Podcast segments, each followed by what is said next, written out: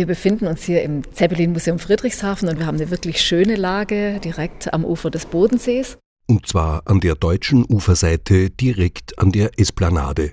Das markante weiße Gebäude mit dem seeseitigen Turm war einst der Hafenbahnhof. Dort, wo ab 1850 Züge ihre Waren zur Verschiffung abgeladen haben, befindet sich heute das Zeppelin-Museum Friedrichshafen. Andreas Maurer hat es für Leporello besucht. Wir stehen hier jetzt gerade in der Zeppelin-Halle, die dem Luftschiff LZ 129 Hindenburg gewidmet ist. Und was Sie hier oben sehen, dieses riesige Teil hier, was in den Raum hineinragt, das ist die originalgetreue 33 Meter lange Rekonstruktion des Luftschiffs LZ 129 Hindenburg. Wobei die Rekonstruktion inklusive Alugerippe, Außenbespannung und Tanks nicht das ganze Luftschiff zeigt, fügt Museumsdirektorin Claudia Emmert hinzu. Denn die originale Hindenburg war stolze 245 Meter lang, nur wenig kürzer als die Titanic. Sie hatte eine Höhe von 41 Metern und eine Kapazität von bis zu 72 Passagieren. Das war also die erste Möglichkeit, den Atlantik zu überqueren, und zwar nach New York oder eben auch nach Rio de Janeiro auf dem Luftweg. Vorher ging das ja nicht. Vorher hatte man Ballone, die sind aufgestiegen, man ist mit dem Wind irgendwo hingetragen worden und kam dann irgendwo runter. Und die Luftschiffe waren die ersten, die man auch lenken konnte. Also man konnte sagen, ich möchte hier starten und ich möchte aber auch dort landen. Und das war eben mit den Luftschiffen erstmals überhaupt möglich. Und Flugzeuge hatten ja damals einfach noch nicht die Reichweite dauerte eine Atlantiküberquerung mit dem Passagierflugzeug mit Zwischenstopps etwa eine Woche, so waren es mit dem Luftschiff je nach Wind nur ungefähr zwei Tage.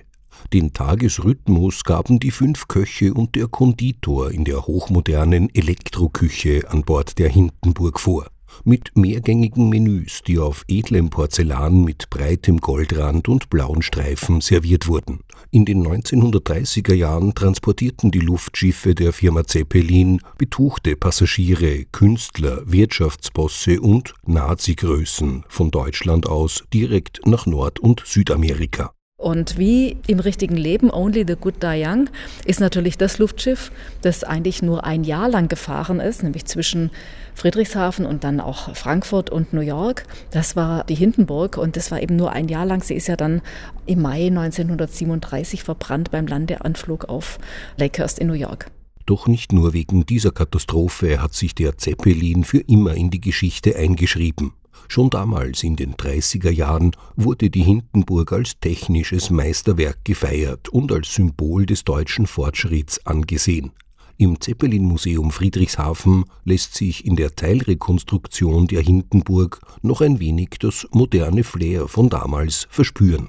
Jetzt stehen wir hier unter der Rekonstruktion von LZ 129 Hindenburg und wir sehen, es gibt hier das Fallreb. So ist man also damals auch in die Luftschiffe eingestiegen. Dieses Fallreb wurde dann einfach hochgezogen und dann war der Bauch des Luftschiffs wiederum geschlossen und wir klettern jetzt eben auch über dieses Fallreb in das Luftschiff hinein. Beklemmende Enge wie in heutigen Verkehrsflugzeugen darf man sich bei der Hindenburg aber nicht erwarten. Nur 70 erlesene Gäste und ebenso viel Personal konnten mitfliegen.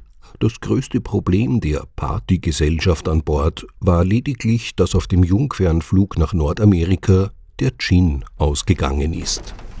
Kommen wir hier auf die erste Ebene die Toiletten. Also wir sehen hier schöne Toiletten, wirklich schön gestaltet. Und hier auch nochmal ein schönes Bakelit-Waschbecken, das man dann auch hochklappen konnte. Also für die damalige Zeit sehr, sehr luxuriös.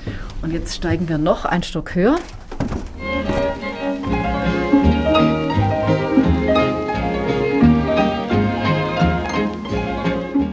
Die Gästeschar der Hindenburg musste während der beschaulichen Luftfahrt von Friedrichshafen nach New York auf nichts verzichten.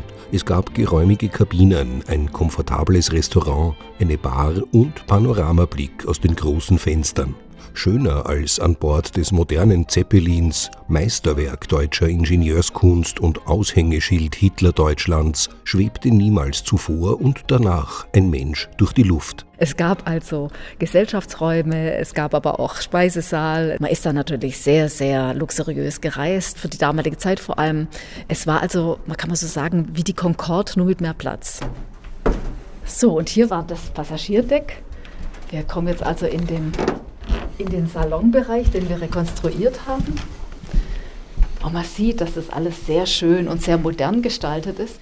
Selbst Raucher mussten trotz der 200.000 Kubikmeter hochentzündlichen Wasserstoffs an Bord nicht auf ihr Laster verzichten. Der Rauchersalon auf Deck B war vom übrigen Teil des Luftschiffes durch eine Schleusentür getrennt. Und auch für musikalische Unterhaltung war hoch in den Lüften gesorgt, mit einem Klavier aus Leichtmetall.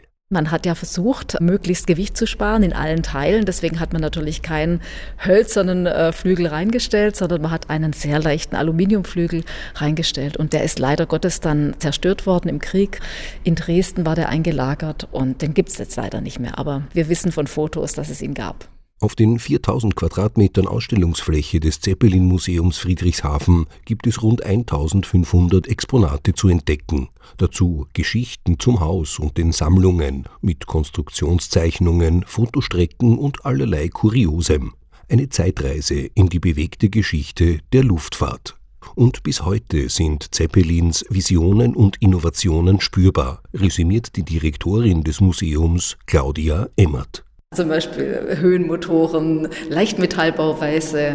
Man hat ja früher Flugzeuge aus Holz und aus Stoffbespannungen äh, konstruiert und man saß ja oben im Flugzeug und mit diesem ersten ganzen Metallrumpf gab es zum ersten Mal die Möglichkeit, sich in ein Flugzeug hineinzusetzen. Also das ist zum Beispiel eine Innovation, die bis heute gültig ist. Und man muss sagen, Graf Zeppelin war damals schon so innovativ. Er hat immer gesagt, schon 1911 hat er schon gesagt, dem Flugzeug gehört die Zukunft und nicht dem Luftschiff. Insofern, man denkt so an diese ganzen Mythen, die sich auch darum ranken, aber entwickelt hat er natürlich sehr, sehr viel mehr.